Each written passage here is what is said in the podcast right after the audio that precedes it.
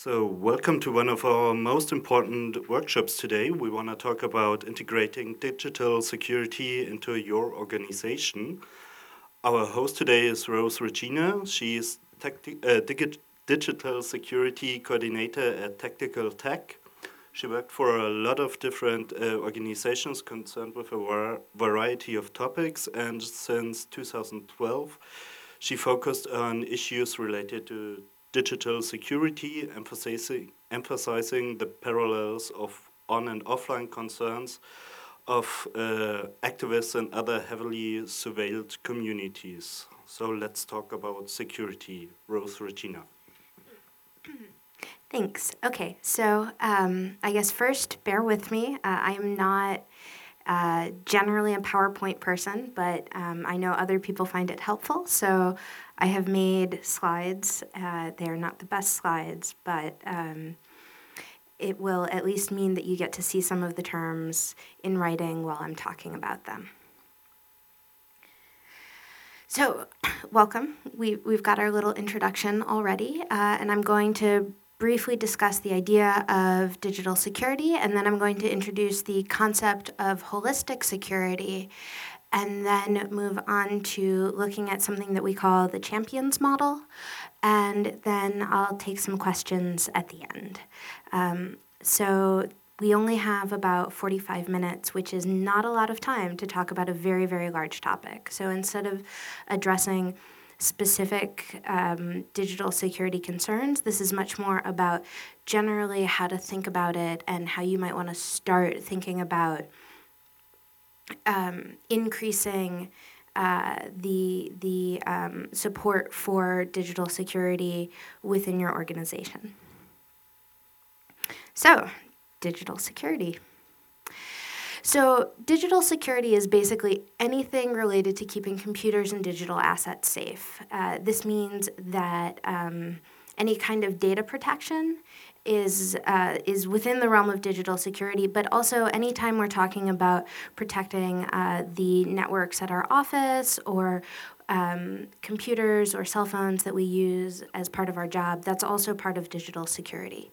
Um, and sometimes when we think about digital security, we think about like really uh, complicated things and uh, high level um, approaches like using Tor and um, all sorts of other very, very specific tools, when a lot of the time we can get a lot more benefit for us as individuals and for our organizations if we're looking at much more basic bits of um, practices like using password managers and setting up firewalls and um, making sure that like small problems are addressed so that people aren't attempting to find solutions for these small problems in your office like the printer not working or whatever that end up circumventing um, the protections that we've tried to put in place.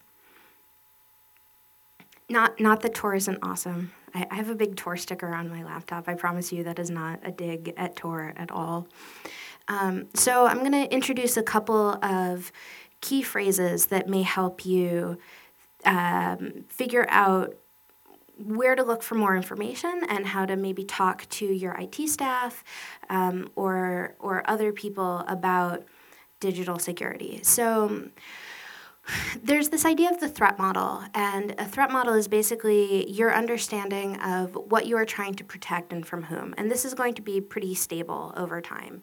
And a lot of people like mapping this out visually. I find that that works really well for me. Some people are list makers, and they'd rather do it in a list than draw something um, large and unwieldy. Um, but basically, it means going through and thinking about all of the different uh, assets, uh, whether it's pieces of information or pieces of hardware or like network infrastructure, and all of the different things that you want to protect, and thinking about the different ways that they, they might be vulnerable. So, after you have a threat model, you can move on to what's called a risk assessment. And this is about contextualizing your threat model. So, your threat model doesn't say, well, this is super unlikely to happen, but your risk assessment would. So there may be very, very little risk that some malicious hacker is going to try to brute force their way into your network in order to uh, gain access to your membership list but there may be a really large uh, likelihood that there may be a phishing attack on your organization, meaning somebody sends a malicious email that asks someone to click a link, and then they click a link and either install a piece of hardware or they log in to a website that is meant to look like another website, which means that the attacker now has a, a, password that can then be used on the real website to gain access to your system that way. So that's where a risk assessment comes in. And that's going to change a lot more, especially if you're doing different kinds of campaigns where you are possibly drawing more or less attention from various groups that might not be in agreement with the goal of your campaign. so when I talked earlier about password managers and firewalls, that comes into this idea of digital hygiene. And those are the routine behaviors that you're doing to protect yourself and your devices. So it means things like using strong passwords and having an antivirus installed and setting up a firewall on your network and um, just generally like good little habits that come together to add up to a a, a much stronger amount of protection um, than you can get from any one individual thing. And lastly, uh, in digital security, there's the idea of incident response. And incident response is what happens afterwards. And it's uh, in uh, the worst case scenario, it is having to bring in an outside consultant to fix everything because you've lost all of your data and everything is awful. In the best case scenario, your incident response means that you have an entire roadmap that you've thought through and planned out ahead of time when X, Y, or Z bad things ha- happen so that you're not in the heat of the moment having to figure out what to do. It means that you've gotten to make your plan when you're able to be calm, and um, that uh, it means that you can respond without being totally worked up. And that means that there's a greater likelihood that you'll be kind to your colleagues, which matters because you continue to work with them. And how you respond um, shapes how they feel about digital security. So, holistic security. So, uh, the idea of holistic security is based on this idea of security being contextual. Uh, this means that what I do to protect my security in one situation is going to be different than what you do to protect your security in a different situation. Perhaps the biggest threat to me is that. Um, everyone has everything installed on their cell phones and everything is set up so that if someone loses their cell phone, um, there's a lot of information that is now very vulnerable, whether it is financial records or um, uh, membership lists or uh, sensitive internal documents. But there are also organizations where the biggest threat is going to be something along the lines of a state actor trying to gain access to your systems. And the way that you prioritize what you need to do is going to vary tremendously based on that. Um, but even beyond that, digital security doesn't exist in a vacuum. So you can set up lots and lots of secure digital systems, but if you don't have other structures in place around that in terms of physical security, such as for your office or other places that you're working, um, or uh, you don't have uh, good psychosocial or well being support in your organization, you can still be vulnerable. So, people are more likely to, well, I'll, I'll get to that later, but basically, um, when we think about security, it isn't as clearly delineated as words tend to convey. And instead, we need to think about how these different ideas interact and support each other. So, this is a diagram from the Holistic Security Manual, which was put out uh, two years ago uh, by Tactical Tech. And basically, it shows physical security, psychosocial security, and digital security overlapping. And um, if you look in the middle, you can see how there are points that connect to all three of them, and that your security plan needs to encompass all of that and maybe a little bit more. So, when we talk about physical or organizational security, it's important to remember that people work in places that aren't offices. And so, when we're thinking about our digital security, if that planning ends uh, with the idea that nobody opens their laptop when they go home from work and that nobody uh, leaves the office in the afternoon to work in a cafe when they need to uh, focus a little bit better, um, we're going to leave ourselves exposed. So, even with digital data, there, there are physical manifestations of it, whether it's uh, servers or laptops or USBs that um, people like to put data on and then forget that they've put data on. Um, all of that exists somewhere, and that should be part of your planning. And it's worth the time and effort to really understand how the people around you work um, and what their concerns are, because a lot of the time, people are experts in what they do. And if you actually listen to them, they may know a lot more about the actual security issues that uh, they're confronting than you would just moving in and going, oh, well, you need to change your password because they may just on a gut level recognize the parts that are a little broken. Um, and a lot of the time, if you address things that are uh, a little broken from, for them from their context and their understanding, and you look at how that interacts with security, there's a much better chance that they're going to continue doing what they need to do to stay secure because they've paired it with solving what is for them an actual problem instead of having someone show up and say, you have to do this or that, where there's no perceived benefit on their part. Um, and lastly, when you when you think about security, um, it isn't an end in and of itself. Uh, if if the only point was being super secure and making sure that no information ever got out anywhere, you could just point to like a big rock and be like, "That is security." Whereas the truth is that what we actually need is to uh, get things done and to stay safe while getting things done. So it's important to make sure that anything you're thinking about doing or potentially trying to get your organization to do, it's in support of the end goal of the organization and not in support of um, some abstract idea that doesn't necessarily affect your mission. So, psychosocial well being. Um,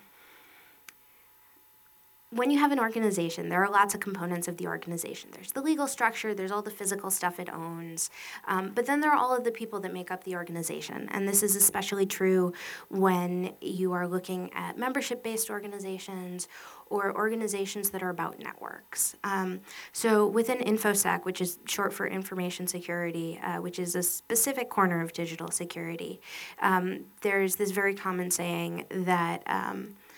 Uh, people are the weakest point, and that's always where the failure happens, and it's always about people.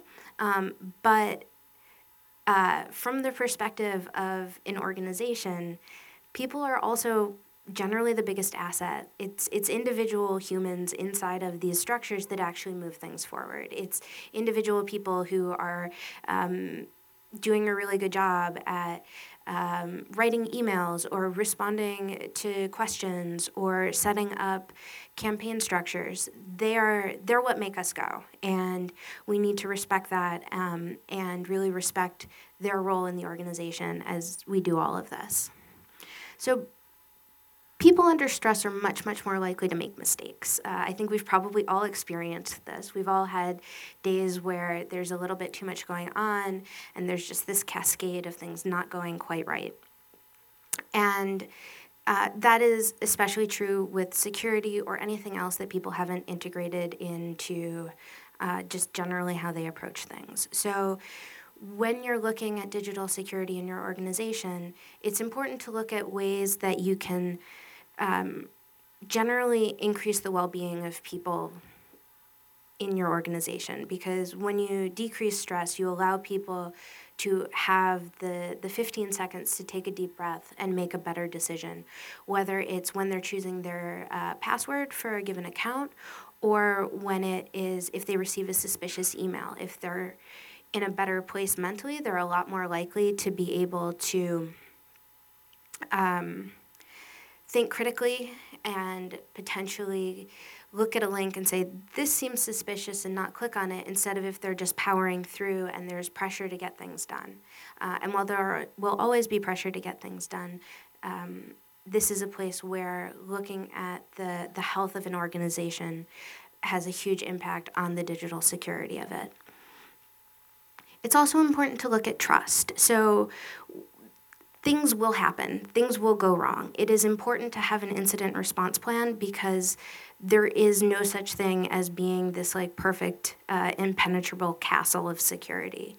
And it's important that when something does go wrong, there's enough trust within your organization that whoever notices something actually feels like they can come talk to someone about it and bring it up so that it can be addressed quickly. Um, if you have an organization where there isn't that base level of trust, it means that people are less likely to say, hey, I clicked on a suspicious link, or I noticed something weird, because they're more likely to think that they'll just be blamed. Also, it's just so much nicer to work somewhere where there's trust and you feel supported by your colleagues, which is just generally a good thing, and, and it's, it's good to have good things. So, there's also a duty of care. So, as uh, as an organization that is trying to make the world better, we have responsibilities to our supporters, to donors, to society, and we also have responsibilities to employees. Um, this is especially true because um, of the role that social media plays and how frequently bring your own device is. So, with social media, a lot of the time, there is not entire separation between your personal and professional, especially when you're looking at. Um, say Facebook, for example, where you have to have a personal account in order for there to, to be able to access and modify an organizational account. Um, and so when looking at all of this, it becomes more and more important to recognize that digital security means also supporting individual employees in their own digital security. And thinking not just about a, an organization's networks and what they own, but also recognizing that for a certain amount of each day, um, people are part of an organization, and for a certain amount of each day, people are their own people fully, and that what happens on one side of that divide is going to affect what happens on the other side of that divide, uh, especially because the behaviors that we pick up, the habits that we make, are generally not relegated solely to our professional or personal life. Um, and so this especially comes into play when you start looking at phishing attacks um, because you can have a phishing attack on someone personally that then impacts the organization, especially if you have password reuse um, or if you have people who are using accounts for both personal and professional. Uh, practi- uh, purposes. And also, because we're talking about this in the context of campaigning organizations, um, online harassment becomes an issue and it becomes part of looking at digital security. Um, because when you're trying to make change, there are frequently people who don't want that change to happen. And if you're an individual, uh, person working at an organization that is attempting to work on a more controversial topic, it's very possible that there may be individual consequences um, and that uh, people who are attempting to target an organization and make sure that that organization is not successful in its aims may uh, focus on individuals associated with that organization. So, if you're looking at putting together a digital security program for your organization, it's good to consider what kinds of issues you work on and if part of um, protecting your assets uh, means protecting the people who work there means doing work on um, supporting them in terms of uh, preemptive anti doxing uh, and helping them understand what kind of information is out there online and um, having response plans put in place for that.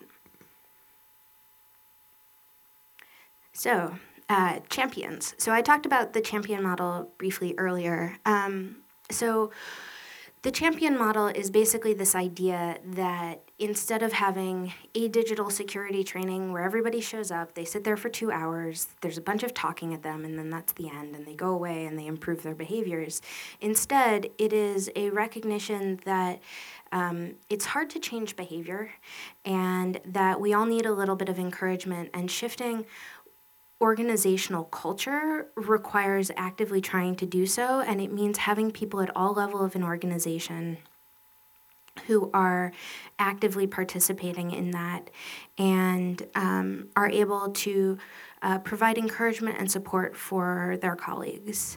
So, this means not just telling all of your IT staff that it's their job to enforce digital security rules, but actually approaching different teams and figuring out who on each team is likely to be a good representative uh, for a lot of the um, the the organizational changes that you're trying to put forward, um, and just remembering that this is a long term thing. It's not it's not a month, it's not even six months.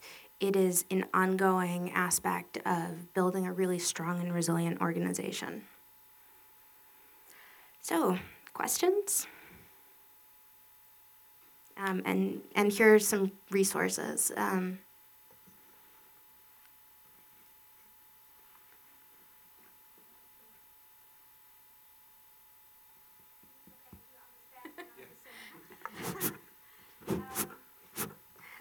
All right, well, professional.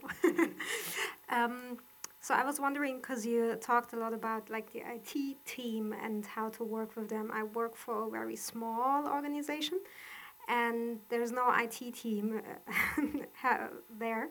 Um, so it's kind of like uh, our own responses, kind of like, and also in terms of if you're planning to set up a new organization, like what steps would you recommend to to think of like where to host the cloud and all these kinds of things like uh, is there like a kind of a guideline somewhere um, maybe i don't know in this holistic security where to yeah to get advice are, are you the it team or no, is there but, just no IT team? No, I, I was thinking maybe I should become the IT team. That's why I'm here.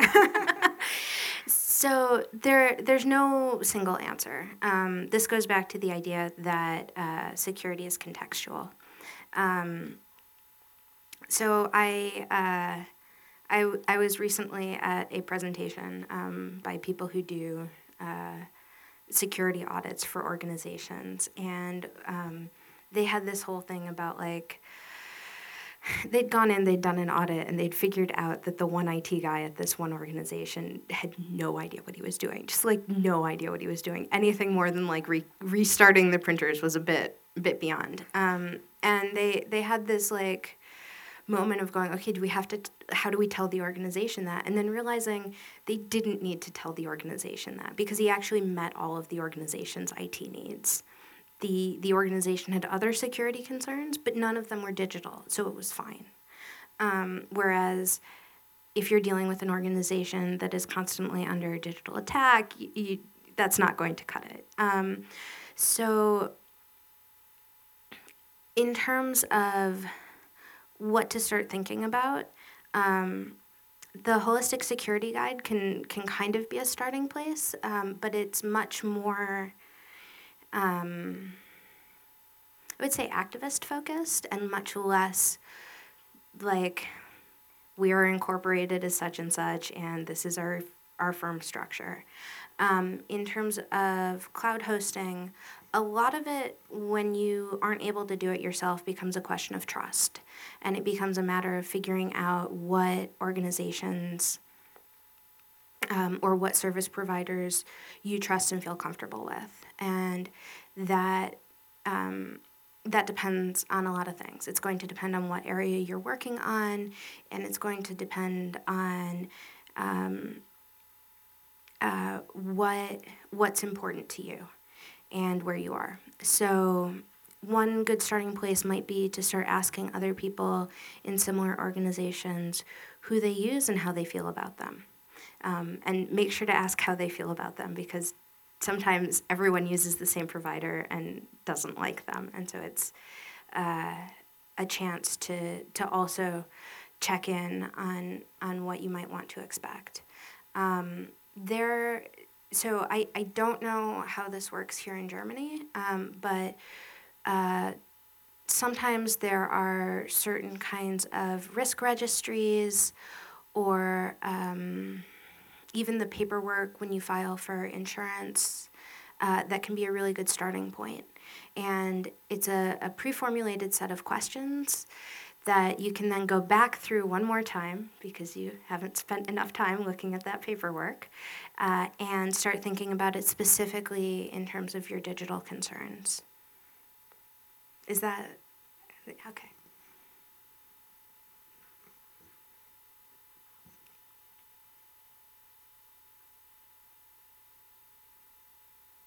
More questions? Thanks. I'm Nico from taz. And um, sometimes when I get an idea that we could do to, to raise more money specifically for um, the news on taz.de, it's like, like a German newspaper. Um, and then I'm asking the developers what we can do. A lot of time, uh, many times I had the feeling that uh, their security concerns were the reason why we couldn't do this or that thing. So my question would be, could there be such a thing as too much security? I would say it is probably not too much security, but too much saying no. So it can be very tempting uh, if you have the power to to just be like no, no, no. Um, but um, that kind of gets back to what I said about securities in service of the organization and trying to figure out how to navigate increasing the digital security with not undermining the organization. Um, and sometimes it can be helpful eh, to sit down with the person who's saying no and try to get a little bit more information out of them um, and to say, well, okay, what are you specifically concerned about? How does that work? How can I figure out something that isn't going to give you these concerns? Um, and uh, I mean, it, it can be tricky and it, it depends sometimes. And um, you might have better luck approaching them and saying, hey, I have an idea. This is what I think would be cool. How do we implement it securely instead of saying, can I do this? Um, because then they get to say no.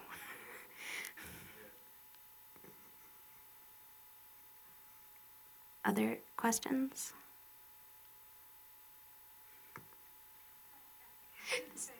Sorry, this feels a little Hello there. so, um, like, um, I used to work a lot with um, MacBooks, and now I'm working with a Windows computer. And um, is there like, would you in general recommend, for security reasons, to rather work with a Mac than a Windows because it's more um, safe? So um, there, there's this really common perception that Macs are more safe. Um, and part of that really has to do with there just being fewer Macs. And so people who are writing uh, software to do bad things are more likely to write it for Windows um, because there's just more of them. Um, Not in my bubble, but yeah. yeah, true. Um, so generally, um, it doesn't matter what operating system you're using, whether it's on your computer or your smartphone. What matters is the measures you're taking and understanding what the risks are and figuring out how to mitigate them. Um, so with Windows, there's a built-in antivirus that's pretty good, um, and uh, it, it's more a question of making sure that you have everything set up that you need to have set up. How do I know? um, Well, uh, some of it just comes down to figuring out. Um, I mean, the basics are uh, having full disk encryption, which, um, depending on what version of Windows, you may need to turn on, um, and using an antivirus and using a password manager. That's generally a good starting point. Um, but anything more in depth than that, you you probably need to sit down and talk to someone who can do something a bit more one on one.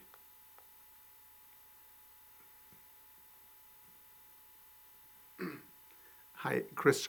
Um, I support NGOs uh, moving to the cloud and using the cloud services.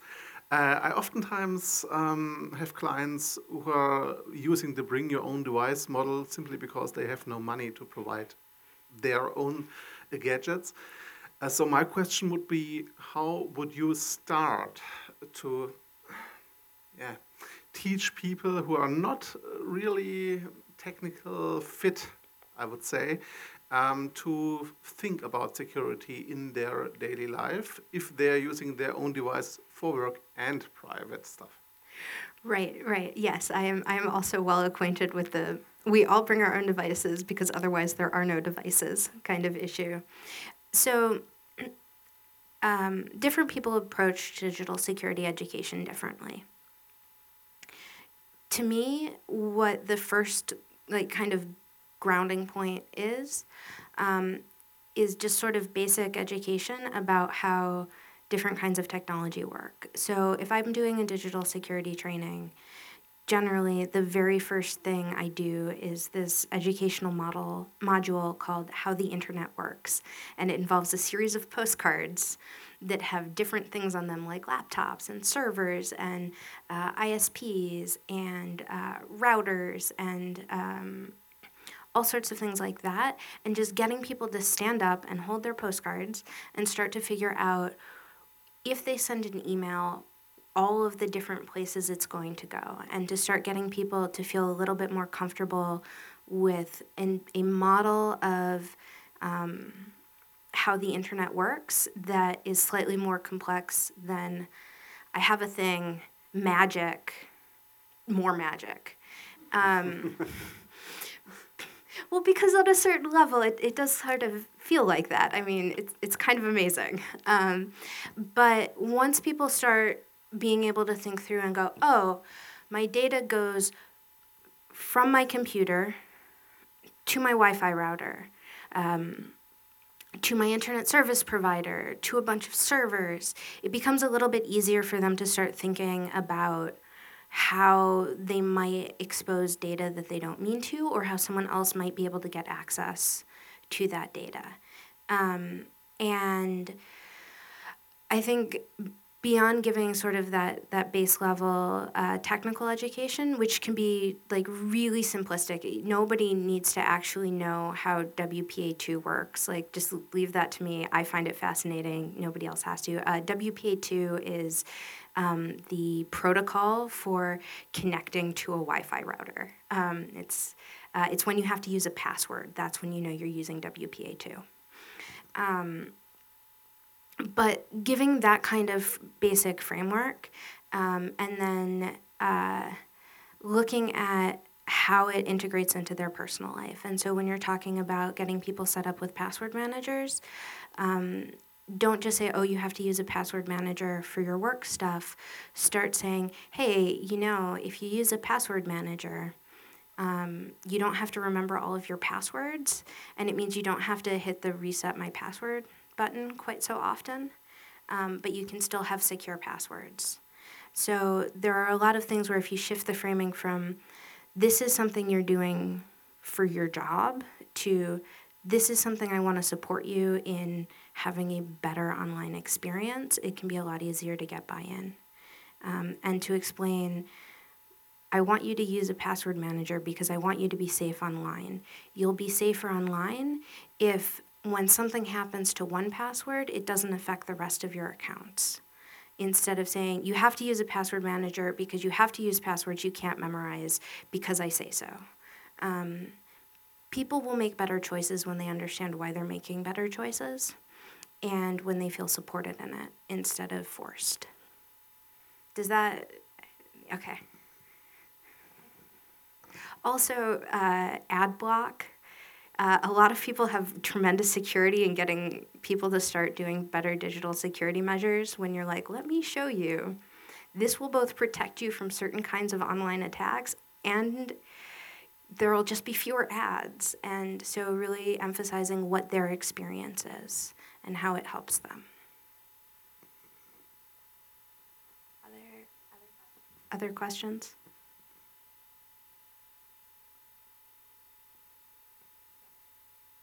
Okay, so when there are no more questions, uh, thanks a lot, uh, Rose Regina, for having uh, that talk. And um, I think it's really interesting um, to put back the people in uh, digital security and um, show them that digital security is not only uh, software uh, based or hardware based, but human based security. Yeah, I, I guarantee you, you will have better digital security outcomes if you focus entirely on humans than if you focus entirely on technology. Thank you.